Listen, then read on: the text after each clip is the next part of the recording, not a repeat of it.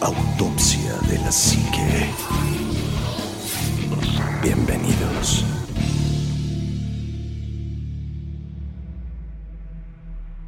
Hola, ¿qué tal amigos? Buenas noches, bienvenidos a Autopsia de la Psique. Y hoy nada más está el Trio Galaxia, este Chitec anda por los United States. Lo mandamos en una Este, gira. En una gira especial. Sí, sí, Sí, sí, sí. cobertura especial de Chitec Contreras allá en Houston. Fue, No no sé- sé, no sé- averiguar este, de ovnis este, derribados. Exactamente, Sí, justo sí, eso sí. lo mandamos a, a Houston. a sí, Houston, claro, sí, desde luego. Sí.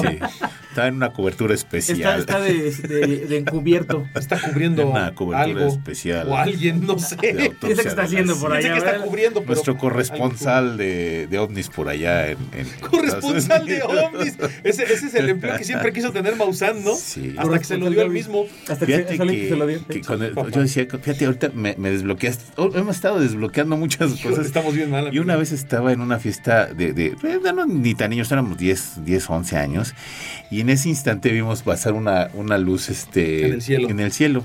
Pudo haber sido un avión, no Una sé, no fugaz. sé, una estrella fugaz, algo. Pero no, no pasaban aviones seguidos por ahí. Yo vivía en Toluca, en, en San Mateo Atenco, entonces Mm, pues, no era sí. como uno- mucha zona de aviones en ese tiempo. Y este, y había el grupito de niños que estábamos, decíamos, vamos a dedicarnos a investigar ovnis y cosas de fantasmas y todo No, eso. ¿en serio? Fíjate, eso hace cuando yo tenía como 10, 11 años. No, pues hace como 20 años fue eso. Y mira, ¿quién me hubiera dije- de- decir, bueno, a los 50 años haciendo todavía esto? Qué maravilla. Qué maravilla, Qué chido. ¿no? Sí, Bendito sea. Sí, sí. Qué padre. Qué bonito. Me desbloqueaste así un recuerdo así. Qué chido. o sea, Y van varios, ¿eh? Hoy. Pues vamos bien, amigo. Te estoy Así desbloqueando es. las Ya, ya dejen de estarse tocando y vamos Bueno, a sale. Ahorita le voy a Omar, desbloquear otras cosas al ánimo. Omar, muy buenas noches, amigo. Anima Juanma, un saludo, Shitek, en la distancia hasta Houston. Un verdadero placer. Yo diría que más, no, esto no es un placer, es que es un orgasmo el poder estar aquí Sí, compartiendo micrófonos, este, botana sana, porque ya estamos en un régimen de sanidad, han de saberlo, para ponernos bien buenotes para todos nuestros fans de autopsia. No sé para qué, Para pero- el aniversario de autopsia. Ah, sí, cuando venga el aniversario. Que, que salgamos en nuestro calendario. Vamos a hacer un calendario, De el los calendario, cazafantasmas. calendario de los cazafantasmas de autopsia, ahí arriba de una ouija, este, Ándale. con una sabanita de fantasma nada más. eh. Abrazando a la En, abrazando en una tumba y abrazando una, una, una lápida, este, eh, con una shadow people atrás, güey. Ya les- oye, sí hay que hacer un calendario, sería la onda, pero sí hay que ponernos más guapos, ¿no? Porque Pues somos sí. muy gordos y feos y bueno, yo creo que la gente, unos lo comprarían por algo. morbo para burlarse, pero otros merecen ver algo bonito, ¿no? Que no se Pues, vea tan mal el asunto. Lo que es lo que cual. hay. Bueno, sean que- bienvenidos a Autopsia de la Psique, esto es lo que hay, gracias por estar con nosotros y bienvenidos. Este, este programa va a estar, este, yo no sé si va a estar Cacucu, yo siento que va a estar como encriptado Cacacucu, ¿no? Pues ahorita Como está- Cacacucu críptico. Pues sí, más o menos. Ahorita vamos a platicar por qué. Ok. Juanma, muy buenas noches, amigo. ¿Qué tal? ¿Cómo estás, Anima Omar Shitek?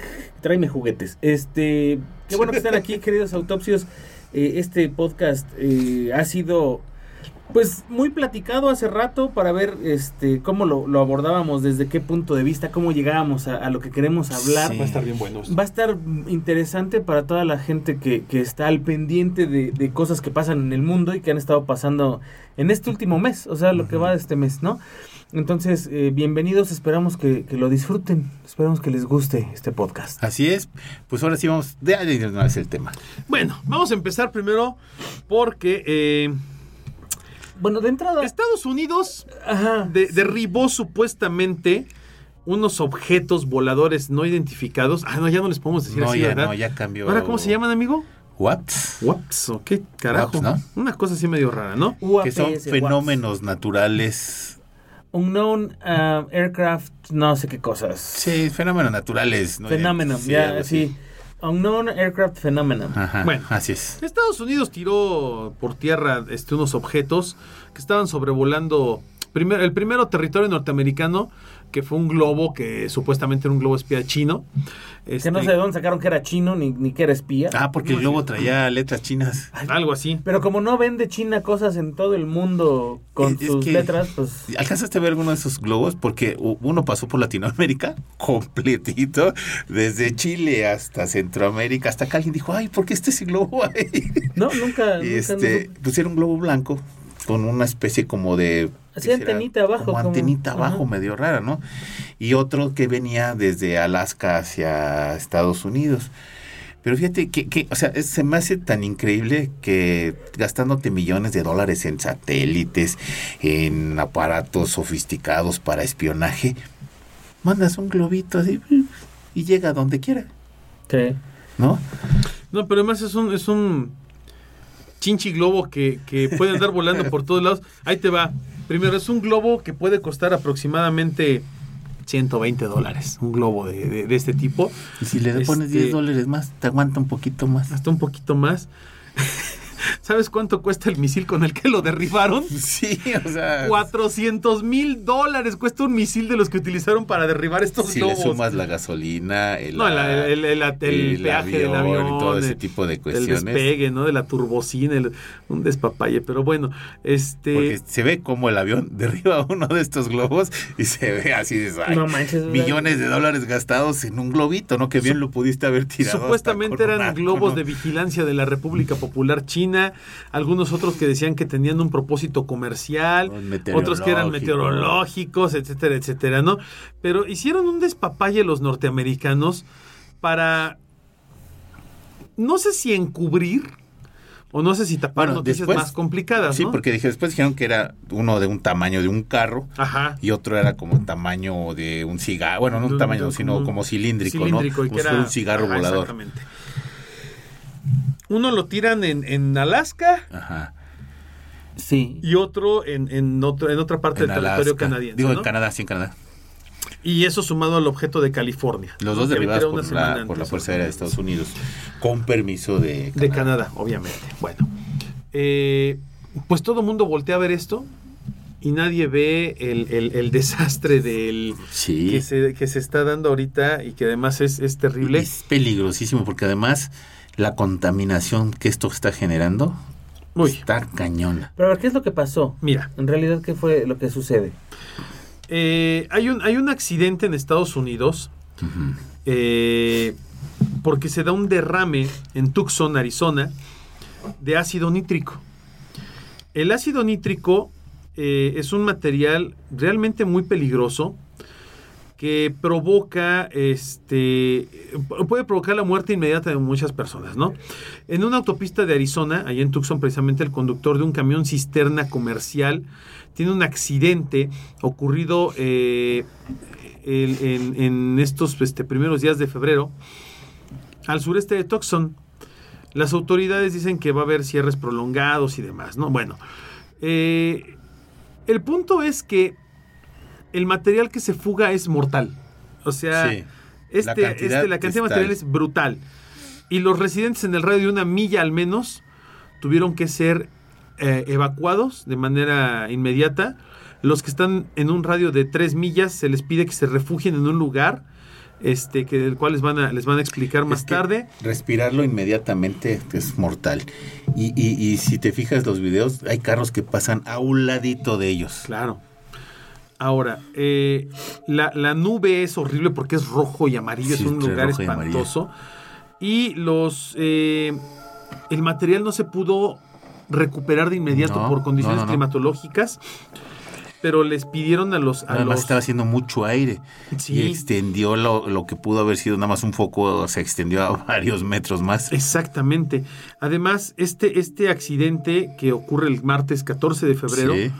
Eh, del año 2023, pues eh, según lo que se comenta es que genera una alerta de salud nacional de una forma espectacular, de forma impresionante, pero que como, como estas, esta sustancia es muy peligrosa y es muy inestable en el, en el ambiente, en el medio ambiente natural, la catástrofe es minimizada y, y obstruida con las noticias de los supuestos ovnis derribados, ¿no? Además se descarrilan tres trenes Esa es otra historia. y luego el incendio de la fábrica de PVC. El primero fue el 3 de febrero y eh, dejó 50 vagones destrozados, con lo cual también hay una gran liberación de sustancias químicas tóxicas que iban a bordo de este tren, entre las cuales hay un vagón lleno de ácido muriático. Ese es todavía más peligroso que el, que, que el nítrico. ¿Por qué? Porque ese sí ya es inmediatamente muerte absoluta a un, a un radio muy grande, ¿no? Ohio está muy preocupada después de este accidente ya que eh, el tren transportaba no solo eso, sino también cloruro de vinilo, lo cual es brutal. El cloruro de vinilo es también Sí, es, es- mortal, o sea, ese inclusive estando ahí cerquita te mueres. sí, es una cosa espantosa. Pero como, ¿por qué están transportando este tipo de materiales en, en medios de transporte tan... Fíjate, tú dijiste... Pues es que lo transportan por- de manera común, fíjate. ¿eh? Ajá, es más común. común. de lo que crees, ¿eh? El- el- lo que no es común es en los accidentes que han Exacto. estado registrándose muy seguido. Inclusive hoy estaba incendiándose una fábrica de madera en el en pleno Nueva York, si no me sí, equivoco, así ¿no? es. Ahora, aquí hay un riesgo muy grave y es que lo que pasó en Ohio con el descarril- descarrilamiento de este tren Ujú. a principios de febrero eh, también provocó que se, y esto no lo quisieron decir tan abiertamente, se contaminaran vías fluviales. Sí, estaban preocupados porque de ahí es el agua que va hasta del Mississippi Sí, sí, sí. hasta creo que no sé Michigan, ¿no? Una cosa así impresionante, o sea, Una- un sistema de red acuífero bastante amplio. Entonces, esto eh, lo han estado ocultando, la gente ha estado publicando de una manera constante notas y todo eso. Pero, ¿cómo lo ocultan? Pues con una, con una increíble red de, de control de masas, con una increíble red de control de información, e incluso con una red de espionaje donde buscan información en otras partes del mundo Para buscar una nota y hacer un desmadre, ¿no? Y que dice, ahora mandamos a, a- a Biden a, a A Kiev. Ucrania, a Kiev, para que se encuentre con Zelensky. Oye, o sea, o sea, están pasando muchas cosas muy peligrosas en Estados Fíjate. Unidos que tarde o temprano, aunque lo ocultes, van a tener que salir. ¿Quién? Te voy, ¿Quién? te voy a decir algo. Hace un tiempo vi un video en YouTube de un cuate que se pone a recopilar las noticias de prácticamente todos los canales de noticias de Estados Unidos, es decir, CBS, NCS. eh, Ah, para ver que están todas, Todas. controladas. Que ¿no? están todas controladas Sí. exactamente igual. Dicen lo mismito. Lo mismito. Va Hay una línea. cortes. Va haciendo cortes y tú escuchas la misma Sí. nota con diferentes personas. O Sí, sea, en ni distintas siquiera- partes del país. Ajá, pero en distintas si- cadenas. ni siquiera hay un corte en la voz. O sea, No, corta las palabras a la mitad y todos están leyendo la misma nota. Esto habla del control que tiene el gobierno sobre los medios de comunicación. Claro. O sea, todos van a dar la, la nota que el gobierno quiera cuando el gobierno quiera. Entonces, por supuesto que un medio de comunicación en Estados Unidos, y eso no sé si pasa aquí en México también, pero no lo dudaría, este, Pues sí. no, no te va a dar una información diferente a la que el gobierno quiere que te den. Pues sí es. Así de simple. o sea, Así de sencillo. por mucho que se haya caído la Casa Blanca, si el gobierno no quiere que te enteres, no te enteras. Mm, Y además, efectivamente. dijo el animal algo que, que va muy de la mano de lo que estás mencionando tú, Juanma. ¿Tú sabías que el viaje el- del viaje de Biden, ¿No? sabes cómo te enteraste? Gracias a los espías rusos. Porque dijeron, va a venir Biden Ajá. a Ucrania. Y, pero el, el- el- viaje originalmente iba a ser secreto. Sí, efectivamente. Y los espías rusos lo hicieron evidente. Y iba a llegar primero supuestamente a Varsovia. Hasta donde yo sé, iba a llegar a Y Varsovia. luego iba a ir a... a- Que es donde se cae una persona también, un- un- o sea, todo lo están magnificando de una manera para que no estés enterado de lo que está pasando en Estados Unidos, ¿no? Se cae una persona de las escaleras del avión, sí, sí supiste eso, ¿no? Sí. Y todo el mundo dice, ay, es que hay algo ahí medio raro y la fregada. Bueno, el to- total que entre hoy y ayer amaneció Biden en Kiev En Kiev. diciendo este que pues, el apoyo iba a ser total y que la fregada y que ya sabes, ¿no? O sea, vámonos a guerra. Y, Putin ayer decía, vamos, bueno, voy a dar un mensaje y todo, todos los este televisiones y todos los espectaculares de Rusia, todos los de Moscú, tenían el mismo anuncio constante de que se iba a dar la información a las del día 2, o sea, a, a las 12 de la noche, a las 3 de la mañana aquí en México. Y la verdad es que salió con un par de cosas ahí medio Pues muy tontas, como ¿no? redundantes. No tontas, pero como muy redundantes. Lo nada- que ya sabíamos, que la guerra iba a continuar, que los pactos que se habían firmado con Estados Unidos no son válidos Sí. y Para los pactos de Minsk. ah, sí, y que pues la OTAN tuviera mucho tacto en hacer las cosas porque pues era un problema de dos casi casi dijo, ¿no? Y que además sale la, la secretaria de Estado de, de- de los. Estados Unidos, sale el- también el, el, eh, uno de los secretarios de- principales de el segundo de Biden, a hacer unas declaraciones justamente antier, Ujú. donde dicen que acusan a Rusia de crímenes de la humanidad, de crímenes de lesa Sí, humanidad, humanidad. y Y, que y Putin les responde bien cañón. No, espérate, pero es que los gringos dicen, este, Rusia está acusada de crímenes contra la humanidad. Lo que está haciendo en Ucrania es total y completamente fuera de, de- de control. Y que sepan que eh, va a haber consecuencias graves en contra tanto de, de Rusia como de los que ordenaron esta guerra sin sentido. O sea, es una amenaza directa contra Putin. ¿Y qué les contesta Putin? Que ¿Cómo pueden confiar en un país que ha hecho las peores masacres de toda la humanidad, las peores guerras de la humanidad, las guerras sin sentido, eh, el control de todos los países de Europa? Sí. Porque dice, todos los países de Europa que ahora me están atacando, todos los países de Europa fueron de alguna manera Controlado. controlados por Estados Unidos, inclusive invadidos por Estados Unidos. Entonces, dices, "Güey, y sí es cierto, ¿no? O sea, hay como una cierta lógica ahí, pues. Pero además, vuelvo al punto. Putin tiene acceso a información privilegiada de una forma que no podemos ni imaginarnos. Ah, claro. ¿Por qué? claro. De- tan es así que, que- que Trump, Donald don- ¿cómo estuvo? Estuvo sentado ahí gracias a quién? Putin. En todas las, entre- a- gracias a Putin, así es. Mm, y se comprobó. Así es. O sea, el, el- el fraude de esas elecciones donde, donde vence a Hillary Clinton Ujú. Fue, fue, fue un circo sin sentido. Sí, o sea, fue O sea, lo idiota, Hillary pues. Clinton había ganado sin problemas esas elecciones, pero curiosamente hay detalles del sistema, ¿no? Que nunca Sí. se detectan y todo. Y es donde se habla de los espías rusos que pudieron controlar y manipular las haters. elecciones, las elecciones Los este, haters, Desde los- Rusia, los en hackers.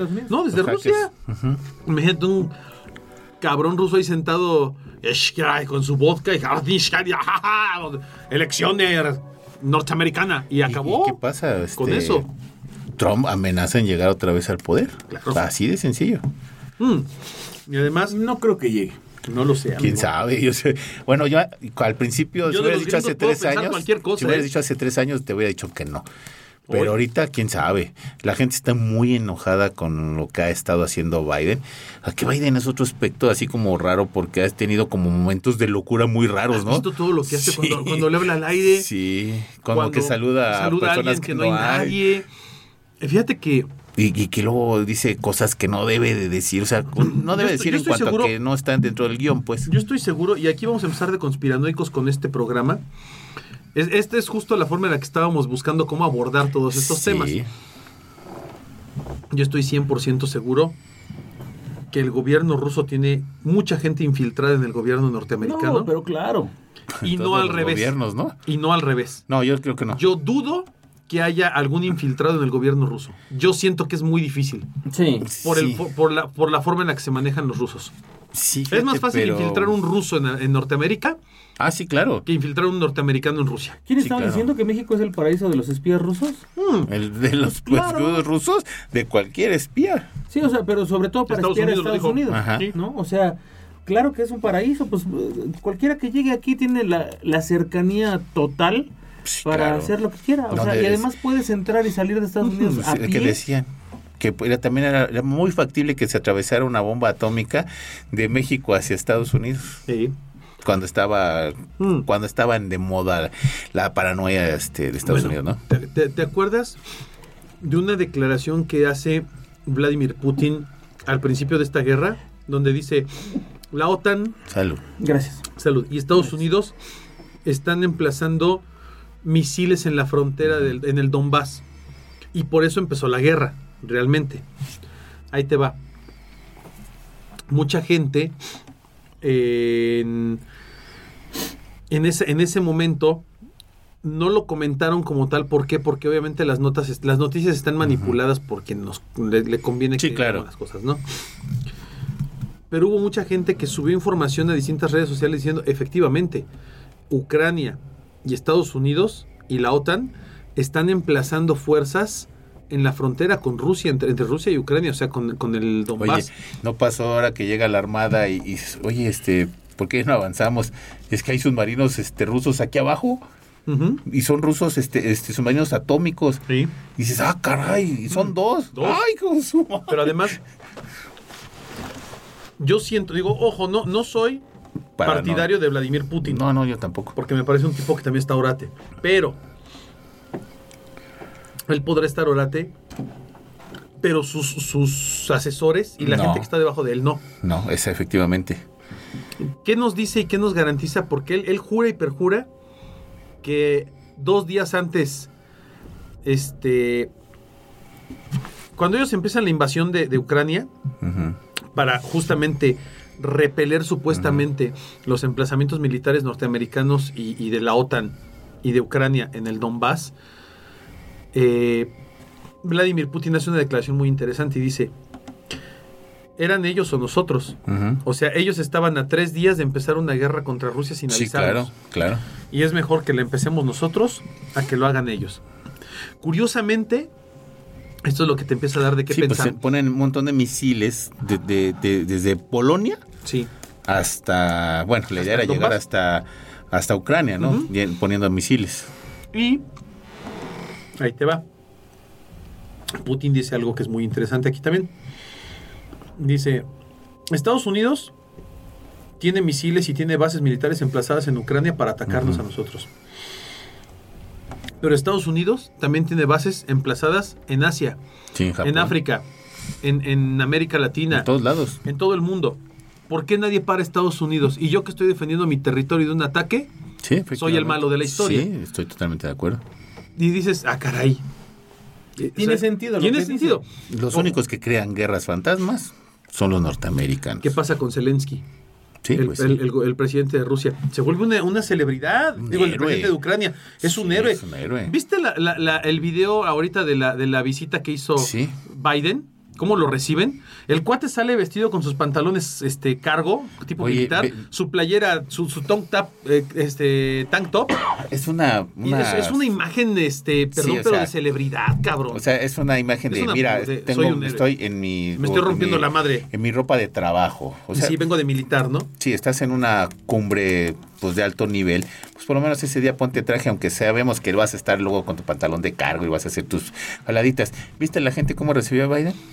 Con una cara así, mira. Y sus banderitas de Estados Unidos. Bueno, Estaba pues, más sí. comprado que la fregada. O, O sea, sea, no. También ves el teatro. sí, de sí, los dos lados, Sí, ¿eh? claro. Ojo, insisto, no estamos justificando no, no, no. los crímenes contra las personas porque hay mucha gente que está muriendo en esta guerra. Inocentemente por intereses de dos estúpidos. Pero aquí lo que estamos haciendo es hablar y dilucidar un poco. Estamos jugándole al espía. Ujú.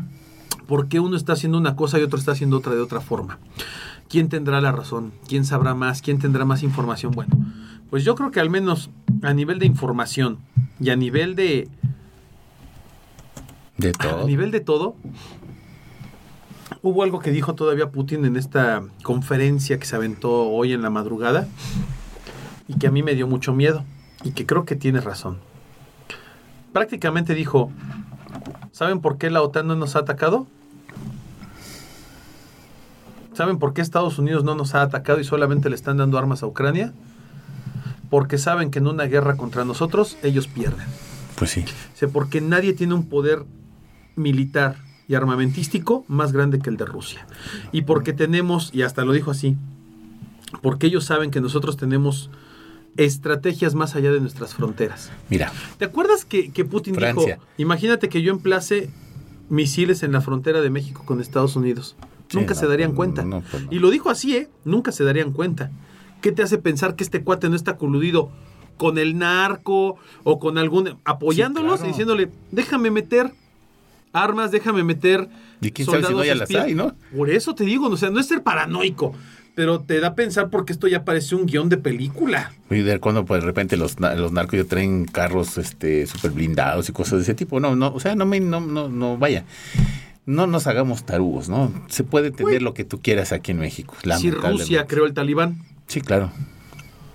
Ahora, o sea, Rusia creó un movimiento que es una bestialidad en Medio Oriente. Sí, ¿Qué le cuesta crear aquí en México y apoyar un movimiento como es el narco para tener acceso libre a todo lo que necesita? ahora, en esta guerra, vamos a hablarla, es una guerra tonta, la, la de Rusia con Ucrania y los intereses de Estados Unidos, intereses pues también banales si tú quieres, de que digas, bueno, yo como país estoy apoyando ahorita a Estados Unidos, pero una, en una guerra ya como tal, hay muchos países que no están muy de acuerdo con Estados Unidos y se puede, te puedo decir de Francia, te puedo decir de Alemania, te puedo decir de muchos países que tienen a los, a los americanos ahí a, a huevo, esa es la palabra. Sí, los tienes ahí metidos en el cogote, ¿no? Sí, porque es, porque es una guerra que ellos ganaron Sí. y que ahí están las bases militares de a fuerza. Y porque somos de la OTAN y tienes que tener a norteamericanos. Pero de ganaron, tu- están ahí por advenedizos. Sí, claro. Porque realmente mucho que tú digas que ayudaran en la guerra, ¿no? No, no, no, no. o sea, no. los madrazos fueron Rusia contra Alemania, contra Inglaterra, contra Francia y contra Japón. Italia y Japón. Esos fueron los, gringos llegaron al final a hacer sus jaladas, ¿no? Pero ahora, históricamente hablando, y volvemos al punto.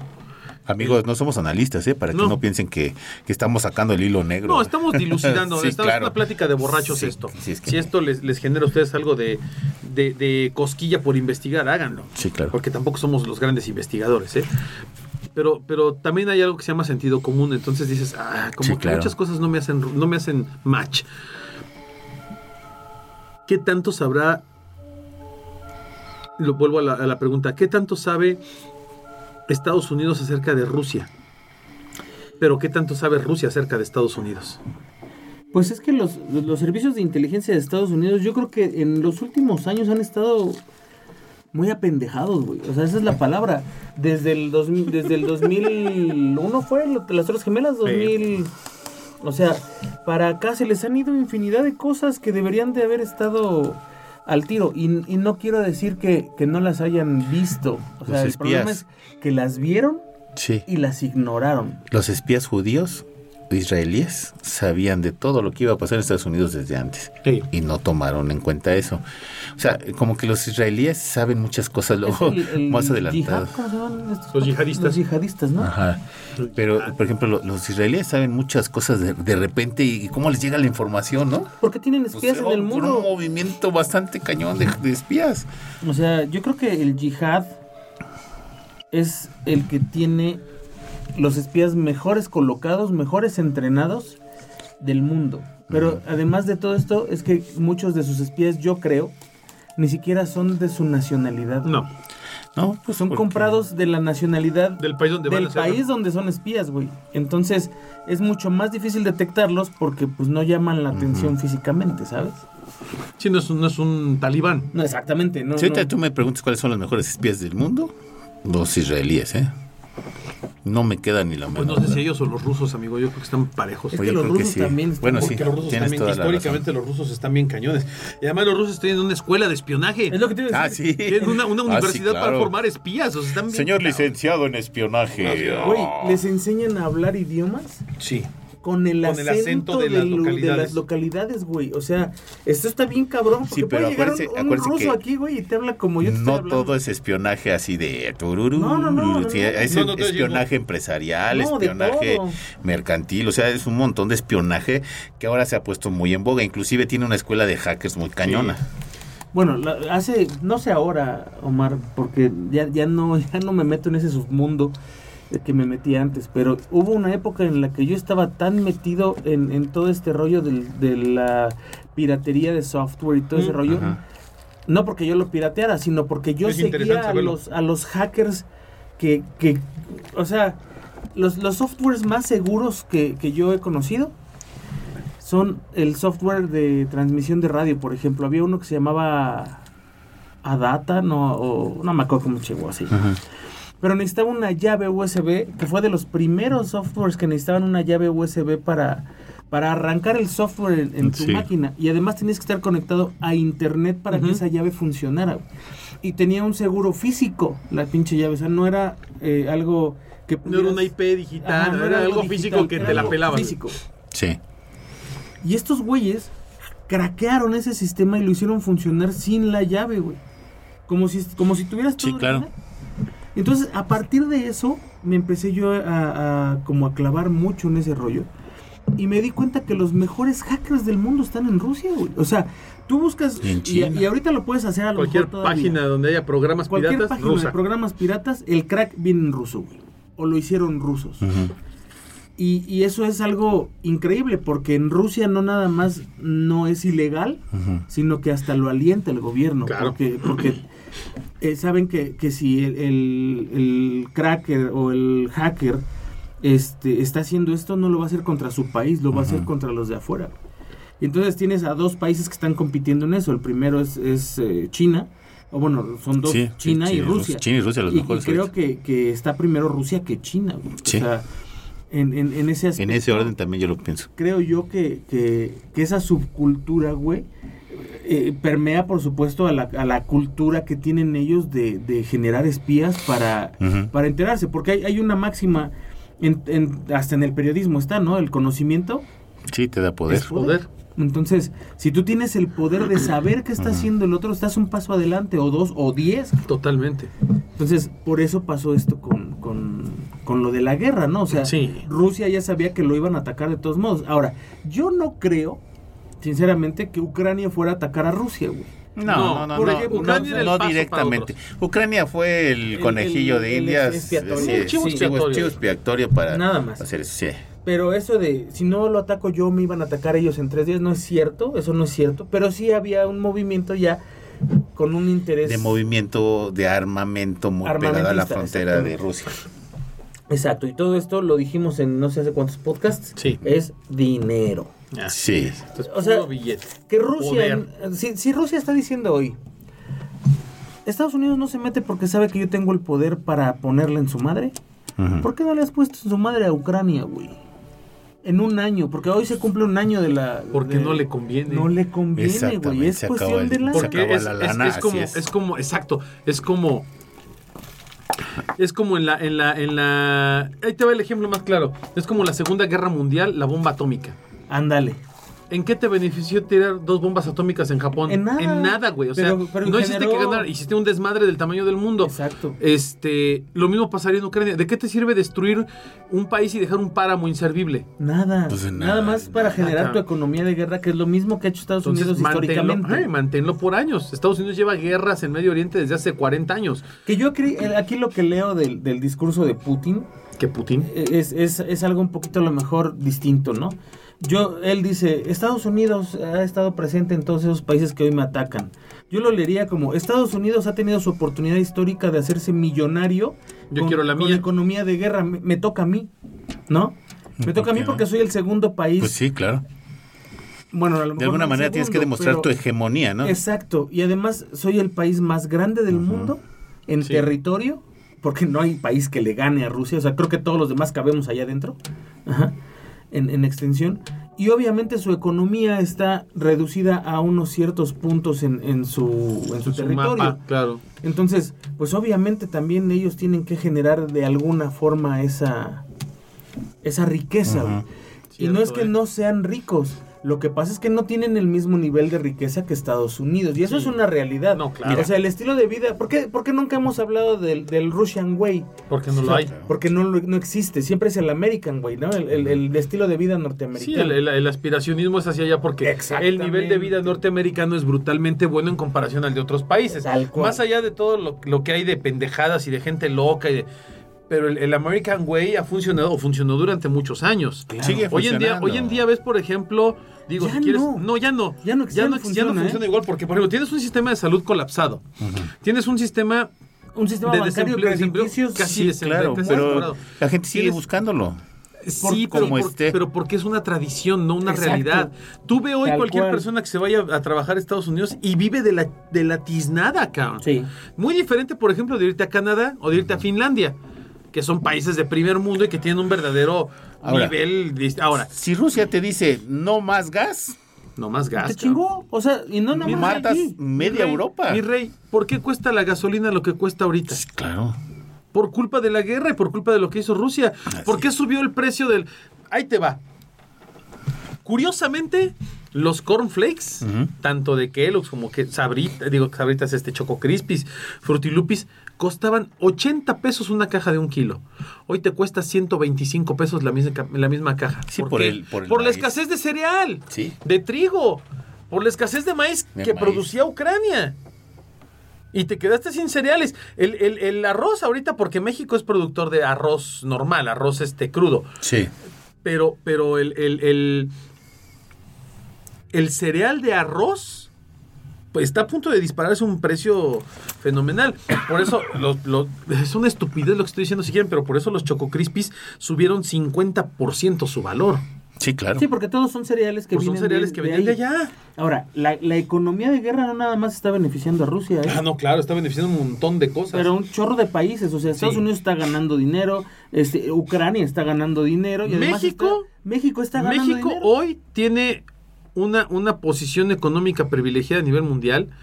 Y esto nos lo dijo Shitek también la otra vez, gracias a las políticas que en su momento implementó el, el gordo, el Agustín Carstens, Mm. pero también gracias a que lo que está pasando en Ucrania y Rusia está beneficiando indirectamente la inversión de México, la inversión en México. Y hoy México tiene una moneda fuerte gracias también a esa, a esa guerra, a esa maquinaria de guerra, indirectamente, ¿eh? Sí, sí, pero totalmente está de acuerdo. tal cual. Por eso, y ahí sí es cierto, por eso también el, el amebotismo por parte de nuestros gobernantes hacia Rusia, Sí, ¿no? claro. De decir, no, no, no, yo es que yo no apoyo a Rusia como tal, pero Sí, tampoco esa es voy a la decir ventaja que de estoy en tener un contra de ellos, sistema ¿no? híbrido de gobierno, ¿no? Claro. De ser lo que queremos de los comunistas y lo que queremos de los capitalistas, ¿no? Claro, No, y y eso además- funciona. Es, es el, el, el juego que todos hemos jugado alguna vez en la vida, ¿no? Yo me voy a quedar con el que gane, güey. Ah, sí, claro. O sea, yo no voy, le voy a ir a ninguno porque... Y lo hicimos en la, en la guerra mundial, o sea, sí apoyamos a Estados Unidos, pero nada más mándale unos pilotos y ya, güey. O sea, pero yo soy neutro, ¿no? México fue neutral en la guerra. Sí, claro. Y vamos Ni los, ni los aviones neutrales. eran de nosotros. Tal Exacto. cual. O sea, entonces, vamos a seguir siendo neutrales porque nos conviene seguir siendo neutrales y porque muchos otros países lo son por la misma situación. Exacto. Porque ¿qué pasa si hay un, un- vamos a llamarlo holocausto? Hay un holocausto y la, y la fuerza de Estados Unidos se, se extingue, güey. O sea, Estados Unidos pasa a ser lo que le pasó a, a- a Japón después de, de las bombas atómicas, o a Alemania después de la Segunda Guerra Mundial, o a Cuba con, con el... Sí, que se colapse, ¿no? O sea, que se colapse, o sea, se vuelves esclavo de lo que estabas buscando, ¿no? ¿Quién es No, nuestro es- principal No, proveedor? y Estados claro. Unidos está a punto del colapso, ¿eh? Claro. Esa es la realidad. Sí, está llegando al techo a través colapso, de- sí. de- deuda, deuda. y de gasto interno. Por y de eso, pérdidas. por eso fue que Rusia dijo, oye, ¿y no te interesaría mejor un trato de libre comercio conmigo? Sí. O sea, olvídate ya del TLC, o bueno, que ahora ya se llama diferente, ¿no? El Telcan. Telcan. Olvídate de ese madre. trato. Vente a hacer tratos conmigo. China se lo ofreció. China también está ahí. o Oye, sea, estos estos este, estadounidenses no te- que te pusieron un embargo aguacatero, ¿cuántos aguacates tienes? No, pues que tantos. Mejor véndemelos a mí. Yo te los compro y te compro la misma cantidad que te compran ellos. Pero México dijo, bueno, leal con el que tenemos que ser leal, ¿no? porque lo tenemos a un lado, güey. Sí, pero porque tan sí, cerca si sí. estuviéramos más hacia la Patagonia, tan lejos de Dios y tan Ah, sí, cerca de Estados Unidos. sí, claro. Sí, estuvimos donde está Argentina. la. Sí, claro. Sí. Ahora, eh, todo esto que estamos platicando y que, y que estamos dilucidando y que ustedes van a decir, están bien pendejos. Esta era la introducción para un tema que teníamos. que ya se nos olvidó. No, vamos a No, agarrarlo no, ahorita. Pero esto, esto viene de la mano justamente de, de- de- de todo lo que estamos comentando y ya por ahí lo mencionamos precisamente. Eh, hay, hay un tema que permite que estos países tengan información privilegiada para poder hacer todas estas planeaciones. Para poder tomar este tipo de decisiones Sí, que son muy cabronas, son muy duras de tomar también, no, no es Son tan fácil que vamos a rompernos la madre. No, no, no, no. Es, son movimientos, es un tablero de ajedrez. Es como una es una operación partida. muy quirúrgica Sí, muy en donde tienes que poner a las personas adecuadas en el momento adecuado, en el momento histórico adecuado. Claro. Y esto viene de, históricamente hablando, este tipo de conflictos, este tipo de guerras, este tipo de situaciones políticas, sociales y demás, son derivadas de la obtención de información privilegiada. Información que puede ser tanto de temas como financieros, de inversiones, militares, sociales, económicos, culturales, etcétera, como de lo que te puedas imaginar. ¿Y quiénes son los especialistas en obtener información privilegiada? Los spies. Los espías, los, benditos espías. Los tremendos espías. Y justamente hoy queríamos hablar un poquito acerca de todas estas teorías y de todos estos temas para darle paso a, a- a una especie de tier list donde hablamos de espías famosos a nivel mundial.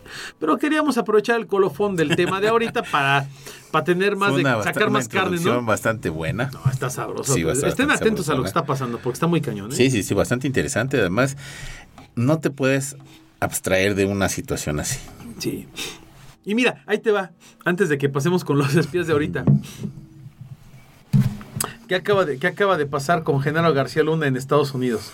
Lo acaban de declarar culpable de cinco de los cargos que le Pues imputaron sí, en el los- juicio. Todos los cargos que le imputaron. ¿Dónde se va a quedar García Luna? Allá. Allá. ¿Y qué información tiene García Luna en sus manitas? Uy. ¿Sabes qué le dijo el gobierno de Estados Unidos, papacito? Aquí no te van a matar, ¿eh? Aquí no te va a agarrar el narco, aquí no te va a agarrar el gobierno de México, aquí vas a estar tranquilo.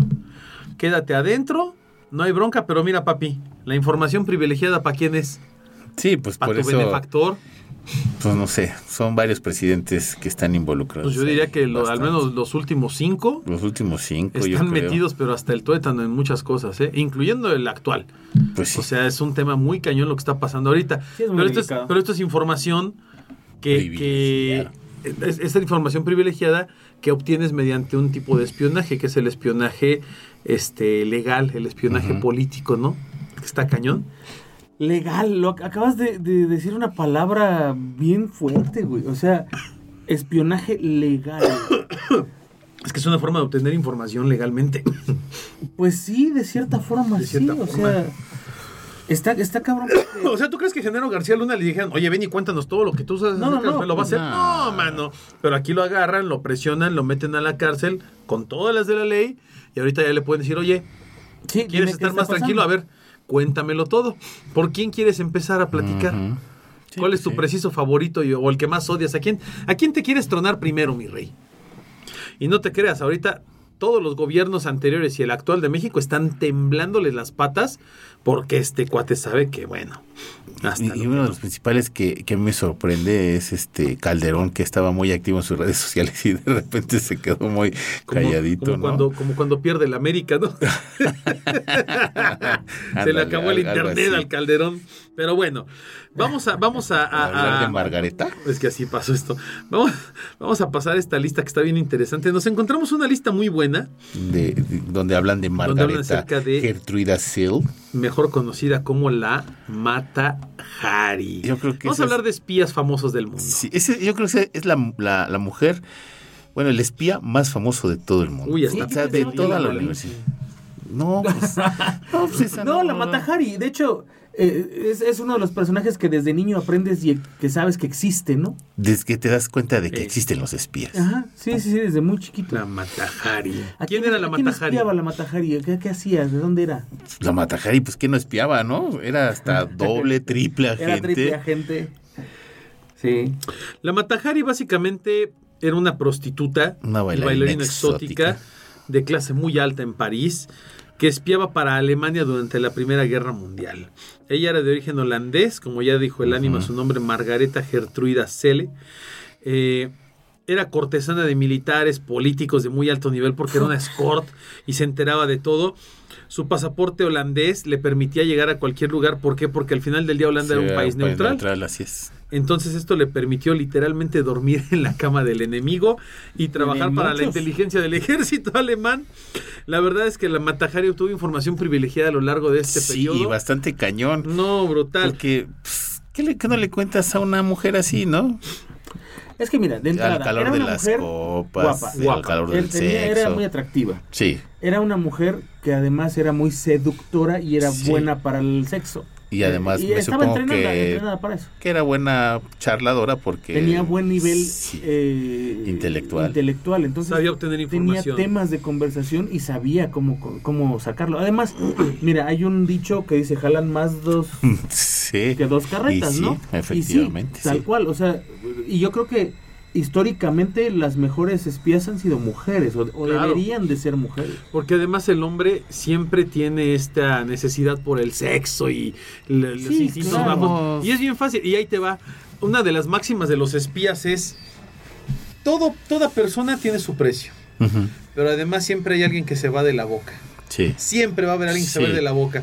Y en la cama te enteras de los más grandes secretos. En y la muchos cama y con alcoholito y... droguita y sexito y todo, puta papá. Cantabas hasta lo que no te podías Ya un imaginar. hombre excitado, güey, ya no lo paran. Sí, no. Esa es la realidad, Sí, y ella claro. lo sabía. Ella lo, por eso estaba en, en la posición en la que estaba.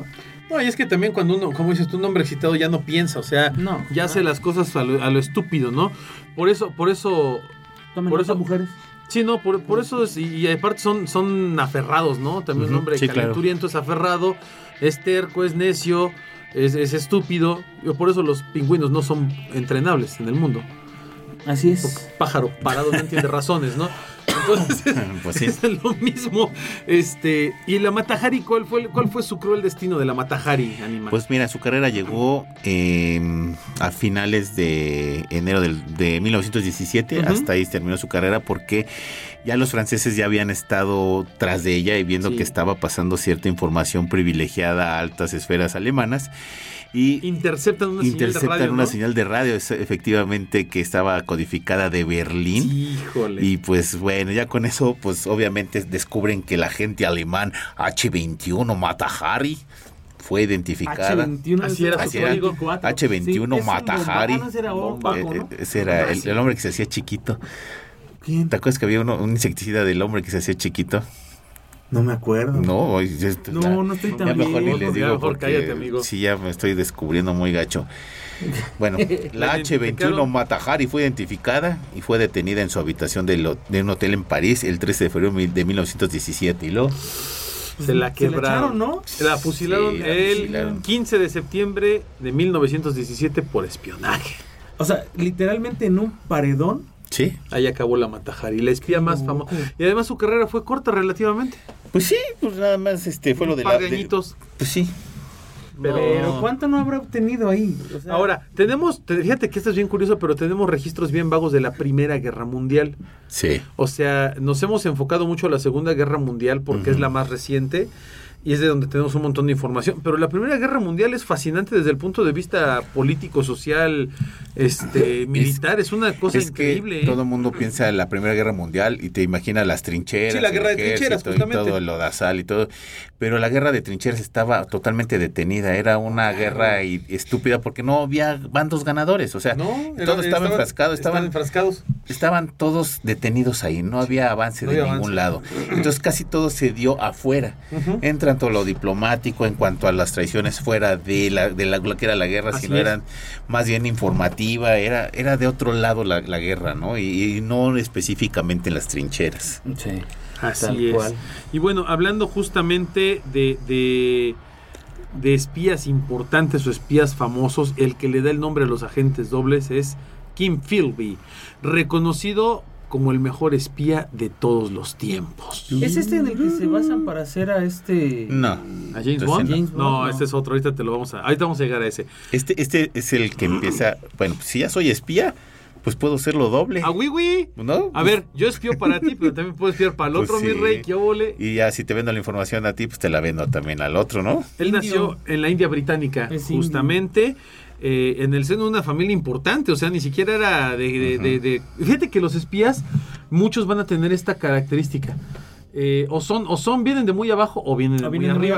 arriba. O sea, eh, ¿Sabes qué? Este tuvo una ventaja muy, muy loca que, que además le abrió muchas puertas, porque él era periodista. Sí. sí. Y escribía para, para un diario importante que era el el Times, Ujú. para la, eh, sobre todo en, en lo de la guerra española, la guerra civil española. Entonces, eso de alguna manera le genera muchos contactos y le permite estar trabajando como, como espía doble. ¿no? No, pero además él, él pertenecía al grupo élite del espionaje mundial, que eran los cinco de Cambridge, quienes eran Kim Philby, Donald McLean, eh, Guy Borges y Anthony Burton. Eh, hipotéticamente hay otro que es eh, John Carnicross, Ujú. que no reconoce jamás haber pertenecido a este grupo, pero ellos se infiltraron en toda la sociedad británica como topos y obtuvieron información increíble. Básicamente ellos son, eh, incluso se infiltraron en la KGB de Rusia, se infiltraron en el MI5, el MI6, la, la Oficina de Extranjeros, el Ministerio de Guerra, el, el gobierno ruso, la Embajada de Washington. Puta, o sea, estaban en todo el mundo. Eran los cinco espías más grandes de toda la, la- la historia, ¿no? Y el principal de ellos era precisamente Kim Philby, quien era apodado Stanley en su nombre clave. Pues, para que te des una idea, este cuate encuero a todos los norteamericanos. Pero, puta, por todo. porque le decían puso en tope. un escritorio todo lo que había de arsenal norteamericano, de incluyendo lo nuclear hasta lo normal. Se le considera un triple espía porque incluso llegó a ser, fíjate, curiosamente, eh, mientras espiaba para los soviéti- soviéticos, era un alto mando del MI6. Sí, o sea. Paradójicamente él- él se llegó a ser jefe del servicio secreto de contraespionaje soviético No en, manches. en- en Inglaterra. Y en el 49 lo mandan a Washington con el puesto de enlace de espionaje inglés de la CIA.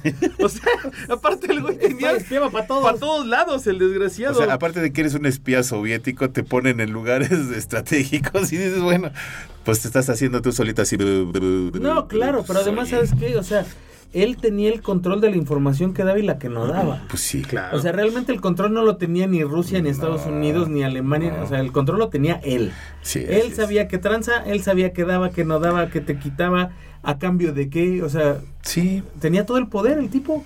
y sentado en un escritorio a todo dar, ¿no? Bueno, no, no sé si estaba sentado en un escritorio, porque todo el mundo se imagina a los, a los espías como que vas y corres así por los carros. Sí, y que pasas por los tubos de como tipo ventilación, James ¿no? Bond, y entonces, pues sí, o sea, relativamente no es así. No, pero además, curiosamente, el desgraciado tenía sendas distinciones como la Orden de Lenin, la Orden de la Amistad de los Pueblos Rusa, La Orden de la Bandera Roja, la Orden de la Guerra Patriótica de Primera Clase, estas son rusas.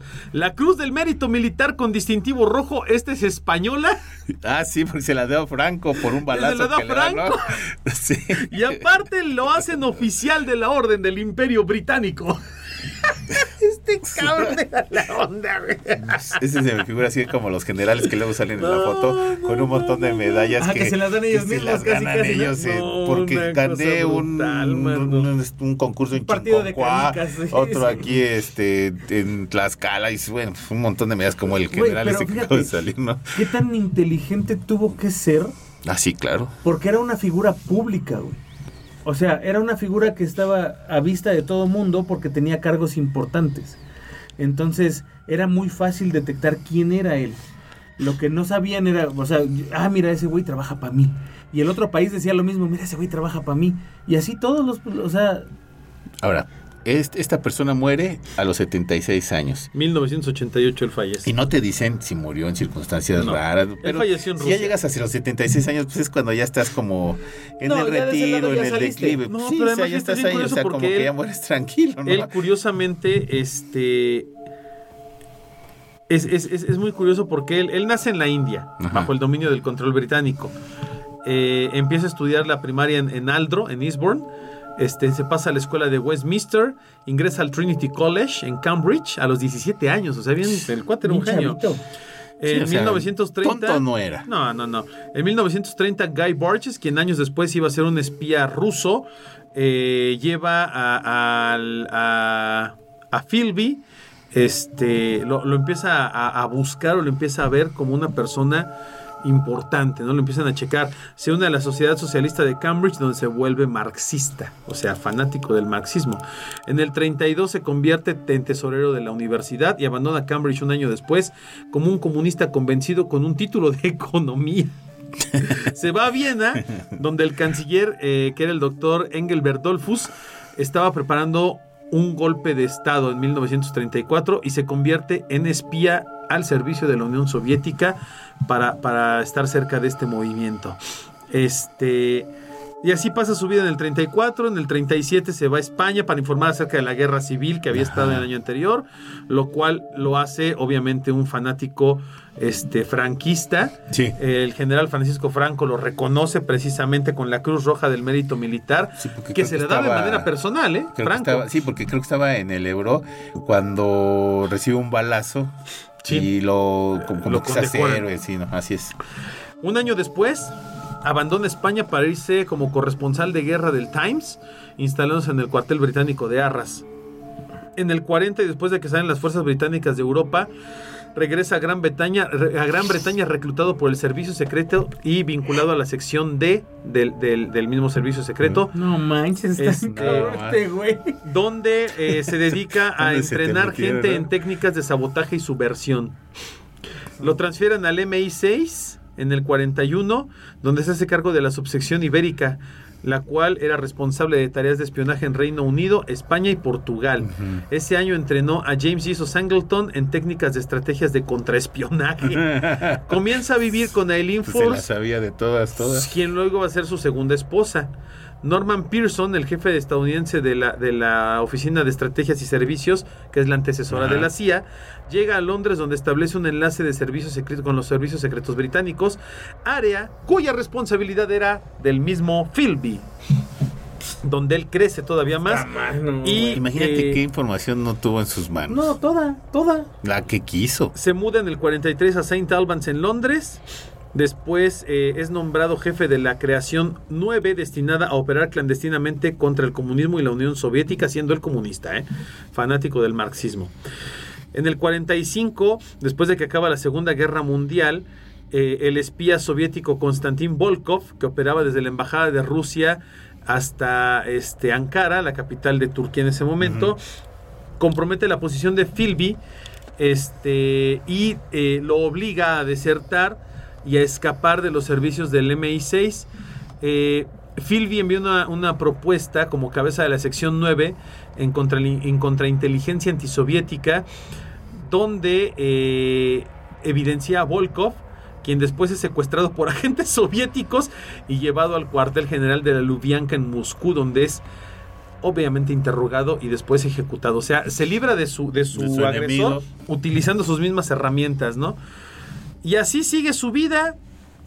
Se divorcia de su primera esposa Litzy, luego se casa con Eileen Furs, se convierte en representante del MI6 en Washington en el 49 y así su vida se la pasa en distintos lugares. O sea, el cuate tuvo una vida brutal y maravillosa Sí, y cada año de su vida hizo unas cosas tremendas. Muere a los sea, 78 años, ya tranquilito. Tranquilo, retirado, ganando su retiro Lo de todos quiso, lados. sí, Curiosamente, sí, sí. después de que Rusia lo, lo- lo escapa, digo, lo, lo hace huir, en el 65 lo vuelven a llevar a, a Rusia y lo condecoran con la Orden de la Bandera Roja, que es uno de los más altos honores de la Unión Soviética. Su esposa Eleonor en ese momento regresa a los Estados Unidos y Philby comienza un, un romance con la esposa de un desertor británico de nombre Donald McLean, Melinda. Fallece su esposa Eleonor en Estados Unidos, se casa con Rufina Puyova en Moscú en el 71 y muere en la capital soviética tranquilamente a la edad de 76 años. Hasta hoy hay muy pocas fotografías Y se perdió la cúspide de la Guerra Fría. ¿sí? de Philby que tomó el servicio secreto israelí, el Mossad. Imagínate lo que hubiera hecho en la Guerra Fría este güey si hubiera sido joven en esa época. Imagínate. Kim Philby, el más grande Y Hay de una todos. película de él que se llama, bueno, no una, una película de él, una película inspirada en él que se llama El Topo, protagonizada por Gary Oldman. Y su esposa, una de sus esposas, escribió un libro que se llama El espía que yo amé. Esa, de hecho también Que hay hasta hay películas Una y no sé película, claro, tanto. sí. Qué interesante, ¿eh? Interesantísimo. Deja de lo interesante que este... eh, qué inteligente persona, o sea, sí. está muy cañón. Además, digo, tu- que tuvo la información que quiso a su- en sus manos. De lo que me digas. Que, ah, yo voy a tener ganas de ver a los rusos. A ver, investigo rusos. Ahora de los británicos, ahora de los estadounidenses. Y todo lo sabía. No, pues es que los, los investigaba todos al mismo tiempo porque todos le daban información al mismo tiempo. Imagínate información privilegiada a Y justo, nivel. y justo hablando de las pocas fotos que hay de Philby, te decía que eran eh, cortesía del Mossad, del Ajá. Servicio Secreto Israelí. ¿Quién es el padre del Mossad? El Harel. Ese mero. Isser Harel, el creador del Mossad, que es el Servicio Secreto Israelí. ¿Y qué era Sí. Harel? Espía. Pues obviamente, ¿no? Fíjate, palestino, bueno, no, no, no, Inmigrante ruso. Él es migrante ruso. Hijos, pinches rusos. Eh, llega a Palestina a 1930 y se va a una provincia que se llama Kibbutz. Muchos años después funda una propia compañía donde vendía naranjas. No, O sea, es la él- pantalla. él sale- sí, él sale de, Ah. de, pues básicamente desde abajo, ¿no? O sea, empieza a hacer toda una pantalla para, para este, pues para no ser descubierto. Participa en la creación del Mossad, del se- Servicio Secreto Israelí, que está Sí. considerado uno de los mejores servicios secretos del mundo. Sí. que creo que si hay tres importantes es el, El británico, el gringo y el israelí. Es brutal. Y creo que están por sobre el de Rusia. ¿eh? No lo dudo. Yo que creo bueno. que sí. No de los espías rusos, No, pero en del su, servicio, pero secreto. servicio secreto. Así es. Eh, dirige personalmente el Mossad entre 1952 y 1963. O sea, realmente es un periodo no tan Es largo. no tan largo, pero sí Pero muy, muy muy, fructífero. este, muy fructífero en cuanto a la casa de, de- de nazis que todavía existían en el mundo. Esa, esa era la principal función de ese, de ese servicio secreto, encontrar a, lo- a los nazis que todavía existían. Pues él encuentra a Eichmann. Ajá. en- Adolf en- Eichmann, Ah, ¿no? sí, sí, sí, Él, él es el Argentina. que lo encuentra en Argentina el y se fue a Buenos Aires. Que es el que dicen que lo ayudó también a. y lo, ajá. lo lleva de regreso para ser juzgado No y lo manches, matan. cara. O sea, lo, Sí, lo sí, claro, ejecutan. sí lo Qué ejecutan. bruto. Pero él va, fíjate, él, él, él va a Argentina con, me parece que dos personas más, y empiezan un, un proceso de, Como de amistad. búsqueda y seguimiento, ¿no? Primero lo buscan y lo Ajá. siguen hasta que dan con él y con su, su esposa, porque ya tenía él una Sí. familia y todo ese rollo allá. Entonces lo, lo- los- lo empiezan a, a- a seguir, a seguir, a seguir. El tipo ya es viejo, o sea, ya es una persona más grande. Y un día así de la nada dice, hoy es cuando. Van por él, lo secuestran, lo trepan a un avión sin matrícula y lo sacan del país y se lo llevan de regreso para juzgarlo. Llegando así lo sienten, no me importa lo que digas, tú eres culpable. La pena que tienes es muerte. Y lo matan. O sea, está muy chida esa historia. También hay, hay muchos documentales de, de lo que hace el, el- este servicio secreto israelí. Y no manches, o sea, ellos cazan a muchos este, Sí, nazis, muchos nazis. que no pudieron cazar la- los juicios de Nuremberg, o sea, eh, todo este proceso, ¿no? Que la neta está bien chido, si lo, si lo quieren ver, de verdad, está muy fregón. Hay un libro, sí, también hay creo, un- ¿no? Hay, hay un libro de, de este cuate, eh, hay, bueno, no de este cuate propiamente, sino de un personaje inspirado en él, en donde él se dedica a hacer cazanazis y es todo lo que precisamente está como inspirado en, Sí, y está, en tiene algunos detalles que son de, de la historia original y los, tiene allí. Sí. No recuerdo cómo se llama el libro, pero sí. sí. Ahora sí, vámonos con el, El mero bueno. 07. Este se llama Híjole, este es Bond. Este es Bond. James Bond. James Bond. Bond. John. Wed Salchichón. John. No, eh, Sidney Riley. Sidney Riley, eh, mejor, bueno, ese es su nombre de espía. Él nació bajo el nombre de Sigmund Georgievich Rosenblum en Rusia. ¿En qué época? En la época victoriana, 1873. Sigan nuestros podcasts de la era victoriana en el Patreon. Dicen que él fue quien inspiró directamente a Ian Fleming para crear el personaje de James Bond. Sí, Él era apodado el as de los espías. Fíjate, ¿de dónde es James Bond? Británico. Británico. Británico. Bueno, ¿Y él de dónde? ojo. Ian Fleming, No, no, no, no. Nunca el, verdadero James Bond, o bueno, no el verdadero, el Sí. James Bond eh, eh, Del- del ficticio, ficticio. pues, el de las películas Británico. es británico. sí, Y este Sí. era ruso. sí, claro. Que ojo, este, según yo sabía, es que no te Ian- dan como Ian un Fleming- origen. Exacto, de- Ian de- de Fleming James nunca ha hecho el escrito, nunca ha escrito, nunca escribió el origen. Como el origen de, de dónde James Bond, de dónde James nace. Bond. Porque incluso habían dicho en algún lugar o en algún momento se comenta que James Bond había nacido en Zanzibar, luego se comenta que había nacido Sí, o sea, no en había Rusia, como- o sea, no había como un origen real de James No, Bond, ¿no? así es. Y eso es lo que lo vuelve interesante. Pero bueno, este cuate, ¿qué, qué, qué tanto hacía? Bueno, es- ¿Qué no hacía? sí. Espió Bueno. cuatro naciones diferentes. Si, tres no era suficiente, Este güey agarró cuatro. Dijo, pues una más.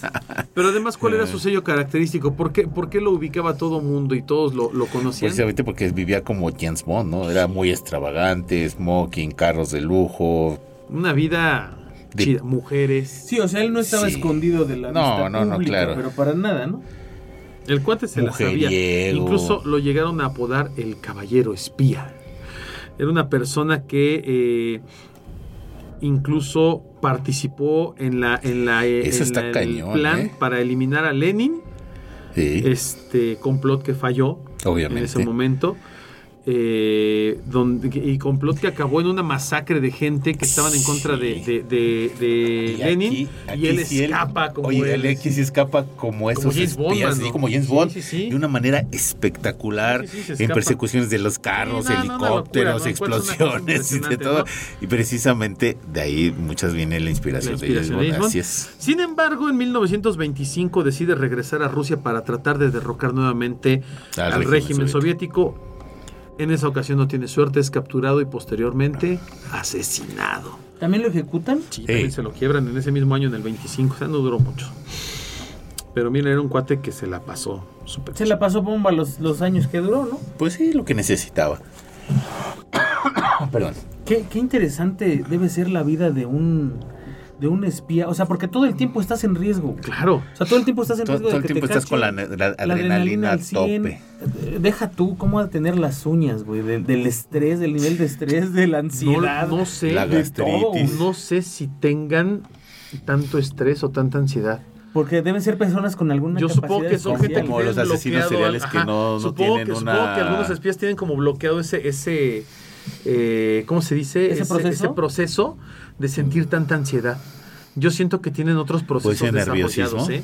Sí, yo siento que no, no puede ser nervioso. Imagínate que estás en una reunión donde hay este cuatro posibles candidatos a, a matarte, si saben que eres espía, ni modo que te pongas nervioso. No, estás en, reuniones de alto nivel donde están los meros chipocludos y no puedes estar así, ay, ¿y ahora qué hago? Si ¿no? no tienes que tener nervios de hacer. Sí, no te puede temblar la mano. O qué pregunto, o qué digo. está pues bien no, está No, y de la además, el nivel intelectual de esa gente, Sí, claro. Porque, digo, a lo mejor no eran un Albert Einstein o un No, no, no, pero sí debes de tener. Contreras. No, pero debes de tener por lo menos un nivel de intelectualidad que esté a la par de las personas con las que te estás Mínimo. codeando. Así y es. que sabes de lo que están hablando, porque generalmente estos cuates entran, o bueno, los que son ese tipo de espías ya a altos niveles, Sí. esos güeyes entran a hablar de, Ah, de, sí. de- de cosas que dirigen Ya al muy mundo. específicas. Sí, sí, sí, o sea, Sí. no es no es cualquier cosa. Y justo, y justo en la, en la en la Segunda Guerra Mundial surge un espía muy importante que además está considerado un verdadero héroe ruso y nos referimos a Richard Sorg, un espía soviético que además había nacido en Alemania. Pinches espías nacen en todos lados, Sí. menos en donde en donde Son como Chabela Vargas. Como no Chabela Vargas, quieren, ¿no? Mexicano nace donde se le da su rechingada gana. Exactamente. Él está considerado uno de, lo- uno de los mayores eh, eh, agentes de inteligencia de todos los tiempos. Curiosamente tuvo una, una lesión que sufre eh, durante la Primera Guerra Mundial, con lo cual eh, él tiene tiempo para pensar y convertirse en un comunista total y completamente apasionado. En los años 20 se une a la, a la Unión Soviética y comienza a trabajar rápido como agente de inteligencia, ¿no?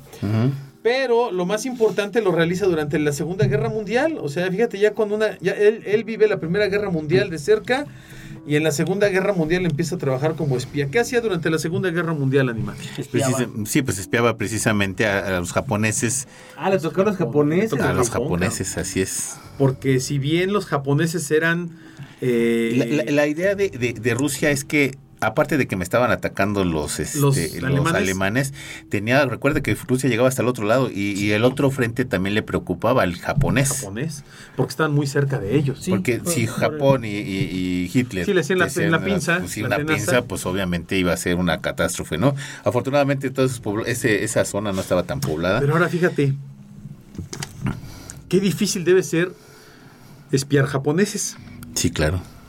De entrada, la barrera del idioma. Es lo que te iba a decir. eh, Hablar cabrón. japonés no es cualquier cosa, güey. Es como ahorita irte a espiar a, uno- a los chinos. Leer japonés tampoco es cabrón. cualquier cosa. Es, es como y que el no, chino te- y que mandarín, no- y, chino. güey, y que además no te, de- no te descubran que eres un espía en Japón, siendo ruso nacido en Alemania. O sea, el Sí, o cabrón sea, menos era muy rasgado blanco, no no, eres, no, ¿no? sí, muy, muy asiático, no creo que sea este güey. O sea, realmente su, su centro de atención o su centro de trabajo era realmente espiar a los japoneses. Ese era lo, lo- lo- Su su, objetivo. su objetivo. Ahora fíjate, muchos de estos agentes que nos estamos encontrando ahorita, estos, estos eh, espías, tienen algo en común. Te platican más o menos lo Mm, que hicieron y sí. dónde lo hicieron, pero no te dicen cómo. No, pues no. Porque son prácticas secretas. Sí, O sea, claro. no, eh, ahorita la pregunta que hicimos muy pendeja, si ustedes quieren, pero es muy válida de eh, la barrera del idioma. Y un güerito entre japoneses no se debe ver muy japonés, ¿verdad? Pero de alguna manera se infiltraban. Además, la historia de Rusia y Japón no es muy cordial que digamos. Siempre ¿Cómo han le hacía tenido este cabrón para problemas limítrofes y problemas diplomáticos que siempre han existido entre las dos naciones, ¿no? Y muchas veces no estaban infiltrados, compraban espías internos. Esa es otra. Entonces, había un informante interno que les daba la información a ellos y ellos la sacaban del país. Pero aún así, o sea, el poder llegar con la persona correcta, ¿no? Que te dé la información Sacar y al información precio correcta, correcto. claro. Porque la información vale un chingo. güey. Mira. O sea, Puta. Quien, quien Tú- haya dado esa información se hizo ¿Esa millonario. información tú vale puedes- dinero tú o, puedes- tu- o es la vida? O tu vida. Tú puedes espiar a los norteamericanos y hay como muchas fuentes que pudieras agarrarte y decir, ah, pues voy a investigar esto, Sí, voy a investigar ¿Cómo sabes aquello. cuál es la verdadera? O, o te vas con, lo- con los ingleses y dices, bueno, a lo mejor este coronel este sabe. Pero en Japón, que todo estaba centralizado en el emperador, ¿de dónde sacas la información? No puedes más que tener muchos círculos muy allegados al emperador, que es muy difícil, y aparte obtener la información. No, y además los japoneses tienen algo que es brutalmente famoso y es El lealtad, honor. El honor. El honor. sí. Entonces imagínate, o sea, también saber a quién, ¿no? Como dices tú, los espías haciendo una labor social brutal para detectar quién era la persona vulnerable, ¿no? Quién era el top Sí, que claro. podían utilizar. Y esto, era- esto era parte de sus estudios de formación como espías porque estudiaban psicología de masas, psicología social, psicología del individuo, comportamientos para detectar cómo, cómo se podía comportar una persona y predecir si él era un buen informante, como dice ¿Quién era un Juanma. buen chivatito, no? Está cabrón. Sí, porque los japoneses eran, yo te ordeno, tú obedeces. Sí, claro. Y era de así. Y el, círculo de, de, de Hirohito, que era el que Ajá, estaba, el el emperador. era como Hirohito, muy, este... Ah, vienes peinado de Hirohito. Hoy vengo de Hirohito, traigo acá mi moica. O sea, era como muy, un círculo muy selecto, no era así de, ay, todo el mundo sabe la información. no, No. no, no, no. Y bueno, él, él lo descubre en 1941, fue arrestado y adivina, Se lo, Se lo echaron. le dieron cuello. Claro. Y aún así, después de su muerte pasó algo En interesante. ¿no? 1964 fue galardonado póstumamente en la distinción de héroe de la Unión Soviética, el, El título honorario más alto de la Unión Soviética. Fíjate, más que el, el rojo que le dieron al otro, ¿no? Moscú, Es que siempre que te dan un premio es el más alto. Sí, sí, claro. Sí, o sea, y si no existe, te lo crean. Así es, es el más alto galardón y él siempre se dicen es lo mismo, ¿no? Héroe de la URSS, cabrón. Está cabrón. Vámonos con Marcus. Marcus Wolf, quien fue modelo para el héroe eh, Jean Le Carré, eh, quien es un, un personaje también muy famoso del espionaje eh, europeo.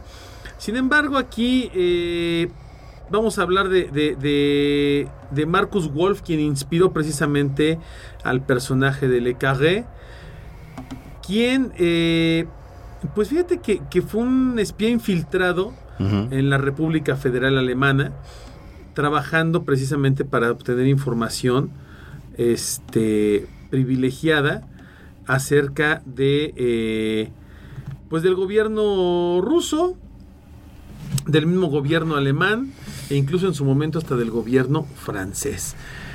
Curiosamente, lo más, ¿De lo dónde más- agarraba, No, dónde pues agarraba que- la información? Porque él sí está este, especificando dónde, dónde agarraba la información. él, él- era conocido como el espía sin rostro o el espía Romeo. Él nació en, en- en Berlín. Primero fue un alto funcionario de la República Democrática Alemana y jefe de los servicios secretos de la misma. Estuvo en la Stasi, precisamente. Eh, Pero, pero tenía un método para obtener su información. Por eso se llamaba Era gigoló. Romeo. Por eso se llamaba Romeo. Era, justamente era gigoló, se, se echaba a la secretaria. se escabechaba a quien se Ah. pudiera. Eh, ahí de obtener la información de las secretarias de la, de la República Democrática. No, es que la República, este, no, de la República Federal, Federal Alemana. Alemana. Y Curiosamente, eh, a los 30 años él fue uno de los encargados de constituir el eh, o sea, el HBA, que es el Servicio de Inteligencia en el extranjero, este, convirtiéndose en el número 2 del número dos de la Stasi alemana. Durante la Guerra Fría fue un espía sin rostro en Occidente eh, porque nadie obtuvo una fotografía suya hasta 1980. Una cosa impresionante, ¿no? Eh, ¿Cómo haces que no te paparazzien, güey? pues en aquella época era más difícil, pero digo más fácil, pero aún así. Bueno, es que había unos que eran más discretos que otros, ¿no? A él lo consideran el maestro de los espías, ya que logró infiltrar a una gran cantidad de agentes en la República Federal Alemana, Ajá. especializados en seducción de secretarias solteras, que trabajaban para el gobierno federal en Bonn, conocidos como los espías Romeo. También, Pues sí. ¿quién contrata sus secretarias solteras, güey? Pues está cabrón. Uno de ellos fue Gunther Guillorm, quien incluso logró convertirse en el secretario personal de Willy Brandt, canciller alemán, quien tuvo que renunciar en 1990 1974 una vez que se conoció que era víctima de espionaje por parte de Willy Brandt. En 1986 se jubila y el 4 de noviembre del 89 habló durante la manifestación de Alexanderplatz en la que los manifestantes pedían la democratización, la democratización del régimen de la República Democrática Alemana. Tras la reunificación de Alemania, huyó a Rusia en el 90 y en el 91 se entregó a las autoridades de la República Federal, siendo juzgado y condenado en un montón de procesos, aunque finalmente no ingresó a prisión, ya que sus actividades las realizó principalmente en otro país. Tranquilamente, dormidito en su casa, hecho pelotita y tapado con sus cobijitas de, eh, De terciopelo. de terciopelo y su, y su cobertor. Este, ¿Cómo se llama esta? Marcos San San Marcos, Marcos, murió el 9 de noviembre del 2006 a los 83 años de edad y todos se la mega pelaron. Pues sí. Manos les faltaron. Mano, le faltaron para pelársela a este cuate. Pues el que Está sigue perro. Está bueno. también Está- era. también está bueno, ¿eh? El que sigue también llevó una vida de, de James Bond. Fíjate, deja de tanto de la vida de James Bond. Creo que este pudo haber sido uno de los espías más importantes de la historia. Pudo haber cambiado la historia de una forma Pudo haber cambiado la historia de una forma tan significativa, pero por desgracia no confiaban en él. Así ¿no? es. El famoso Edgar Hoover no confiaba Bueno, en él él. Era se su llama enemigo. Dusan Popov. Él fue uno- un agente doble que trabajaba este para el M- MI6 en la Segunda Guerra. Mundial, nacido en Serbia. Él, como tú dices, tenía una vida muy similar a la de James Bond. También él era una persona que despilfarraba dinero, Sí, claro. andaba muy elegante, tenía mujeres muy guapas y todo el rollo. Eh, la verdad es que este cuate tuvo información de primera mano sobre el ataque de a Pearl Harbor por parte de, del Él sabía que iban a atacar Pearl Harbor y le dio la le quería dar la le, información. le mandó la información con un con un este un mando de Estados Unidos al presidente y como Hoover no no confiaba en él descartó la información y a los días me parece Sí. les bombardean Pearl Harbor y, y- y pasa toda esta catástrofe que también hay quien dice que no es que no lo hayan hecho este no le hayan hecho caso por desconfianza sino que fue intencional Sí. lo dejaron suceder Ajá. para poder bombardear a Japón Sí, claro, o sea, fue como de, bueno, me voy a dejar atacar para poder atacar, ¿no? Sí, sí. Y poder Pero, entrar, era mi pretexto de entrar a la guerra. tal cual, hay mucha gente dice que ya habían movido a muchas tropas de Pearl Harbor antes de que pasara el ataque. No, además, es- no hay, sé hay si sea muchas cosas. Por ejemplo, de la, la salida de las tropas de Japón hacia Pearl Harbor era de completo silencio, ¿sí sabías? Sí. Que no tenían comunicación con nada. Sí, se- Nada. se, No, se- se su radio comunicaban no jalaba. con luces y aparte se, se transportaban de barquito en barquito en unas lanchitas precisamente para evitar algún tipo de, De de- de comunicación. y que fueran este, detectados por las tropas norteamericanas, que es que no.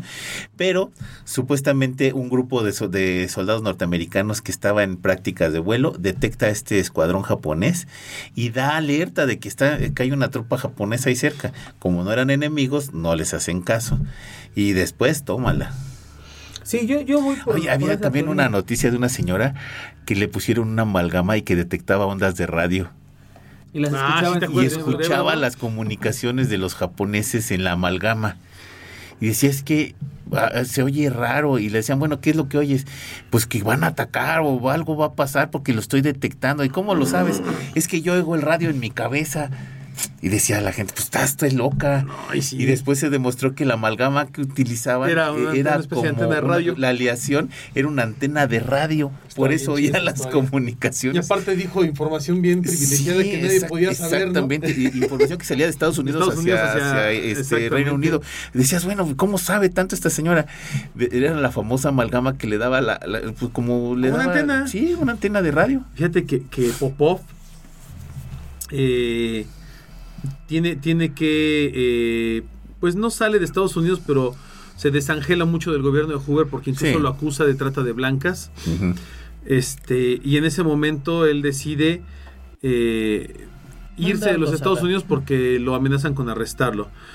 En el 44 él lleva a cabo la operación Fortitude, este, donde él trabajaba al lado del alemán Johann Jepsen, quien había sido su entrenador y amigo muy cercano.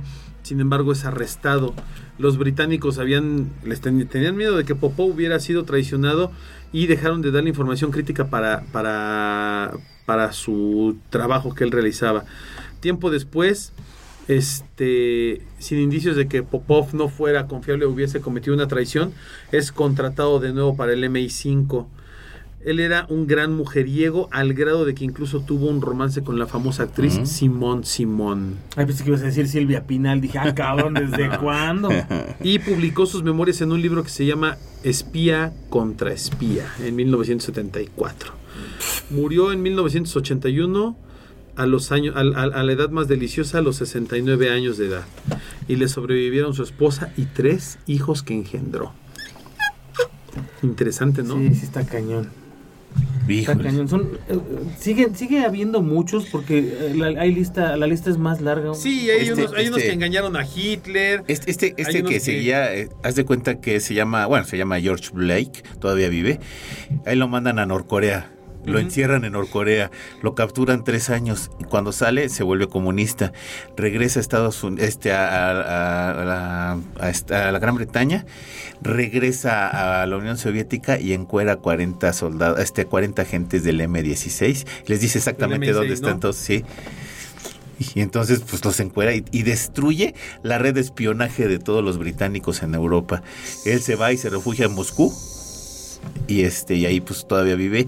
Y lo, obviamente lo tienen como héroe de guerra. Y fíjate, una, una mujer más, que, que finalmente Cristina Scharbeck, que ella fue condecorada por dos países, por Francia y por el Reino Unido. Ajá. Ella nació en Polonia, eh, fue conocida como Christine Granville y fue la inspiración para el personaje de Eva Green en Casino Green, Royale. ¿Cómo no? Ah, esa, esa película Otra fue película de muy James buena. Bond.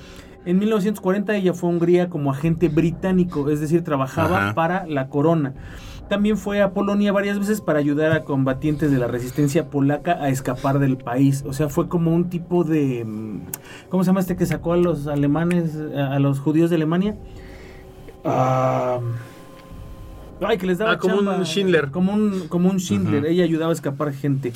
En el 41, esta mujer Starbeck, Starbeck se llama, fue arrestada por la Gestapo y después la pusieron en libertad porque pues, supongo que no le pudieron este, comprobar nada. Se mordió la lengua para que sangrara y tosiera y tosió con fuerza por lo que logró convencer a los alemanes que sufría de tuberculosis, güey. O sea, se, se arrancó literalmente Un la- cacho. un cacho de Pedazo de lengua, lengua. casi casi. Durante los años siguientes también eh, emprendió varias misiones de inteligencia en Francia y más tarde fue condecorada por sus servicios tanto en Francia como Gran Bretaña. Después de ser apuñalada por un admirador, se murió No. en 1952, güey. Qué O sea, bárbaro. no la mató la guerra, no la mató el espionaje, la mató un fan, güey. De una Qué puñalada bárbaro. en el 52. Híjole, pero ¿sabes qué? Que lamentablemente. No, espérate, porque no nos podemos ir sin este, ¿eh? Ah, ¿no? A ver, Ahí sí no, nos falta A Garbo. ver, échale. Eh, es rapidísimo. Juan Puyol, que nace en el 14 en Barcelona, eh, cuyo nombre alemán eh, en clave era Arabel. A él se le considera como el doble agente perfecto en toda la historia. Era tan bueno en su trabajo que fue la única persona que estuvo implicada en la Segunda Guerra Mundial y logró ser condecorado por ambos bandos, tanto el de No los seas sí, tanto el de, el de- tanto el de los este, alemanes Los como el de los aliados, británicos, pues. los aliados No como los, los del Atlántico. Eh, Puyol había participado en las dos guerras civiles española y en la mundial y sobrevivió sin matar a nadie y sin disparar un solo tiro, gracias a su astucia y dotes interpretativos. Algo que fue muy importante para él y que esto es brutal es que es el espía que engañó a Hitler y gracias a él se llevó a cabo con éxito el desembarco en Normandía al dar información falsa que dijo que iban a desembarcar los- en otro a los alemanes y eh, él provocó que el desembarco en Normandía empezara. Gracias a esto, obviamente, comienza el fin de la Segunda Guerra Mundial. Falleció en Caracas en 1988. O sea, Él, él participó en dos guerras, la civil española Sí. y la mundial, y sin hacer un solo Sí, disparo. nada, nada. La- se la Qué pelaron diez mil veces. Pero qué chido, ¿no? Porque finalmente él deja el, el- el mundo habiendo hecho algo Sí. increíble, ¿no? O sea, habiendo Yo engañado creo que el sueño al- de cada espía, ¿no? Decir, logré Ajá, que no de- mataran a ac- tanta acaba- gente o- acabar con el gobierno o con el eh, régimen Sí. que yo tenía que acabar. Es una persona sola fue la que Sí. consiguió el triunfo sin ser de- violento. del desembarco en, el, No, en, el- sin- en sin Normandía. nada. Sin nada. Además, es, es interesante porque Estados Unidos eh, siempre mandó el, el- el mensaje de, de que iban a desembarcar en otra playa. Sí, claro. y, y eso, pues fue él el que se encargó de Sí. hacer ver que era un mensaje real. Sí. De Porque hecho- además encuentran, a- a- o sea, agarran un cadáver y no sé qué tanto desmadre No, y además es cuando, es cuando también eh, parte de este plan es obligar al general Patton a entrar por la parte sur con los tanques Sí. falsos, o sea, con el, con Con el ejército inflables. inflable, y eso hace que los, los alemanes pensaban que Patton era como el gran héroe de guerra y decían, es que los gringos van a mandar a Patton al frente de batalla para atacarnos con todo, y Patton fue solamente un, un señuelo para Sí. poder provocar el desembarco en Normandía. No, un día tenemos que hablar de la Segunda Guerra Mundial, es bien fascinante. Oye, todo y de, lo que y de los pasó ahí. espías que había en México. Puta, también. que, también que a lo mejor eran de medio pelo, pero eran espías Bueno, final de de cuentas. medio que- entre de comillas, medio ¿eh? pelo, ¿no? Porque sacaban un montón de No, información. no, no aquí. como estos, pero sí, sí sacaban bastante información Claro, de aquí. Un información montón muy de información. Sí, ¿eh? claro. Ahora sí.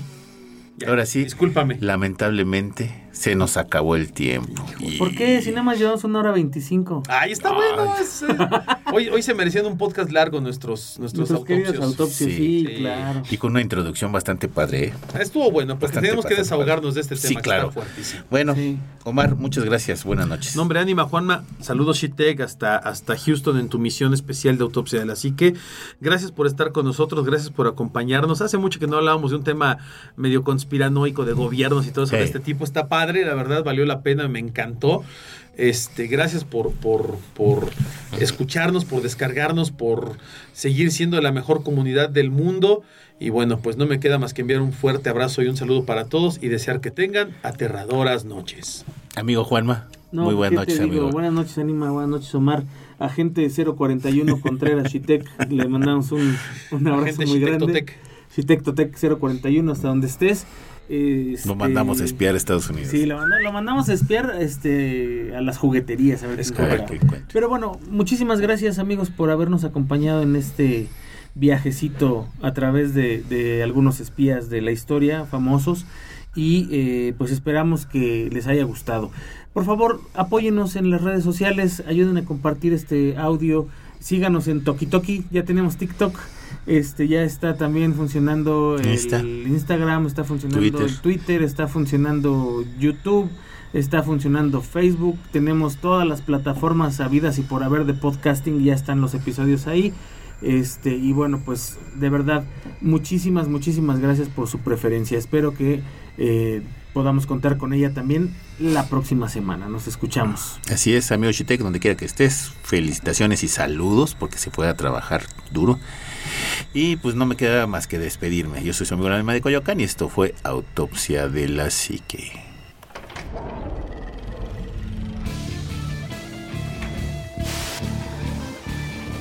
Autopsia de la psique.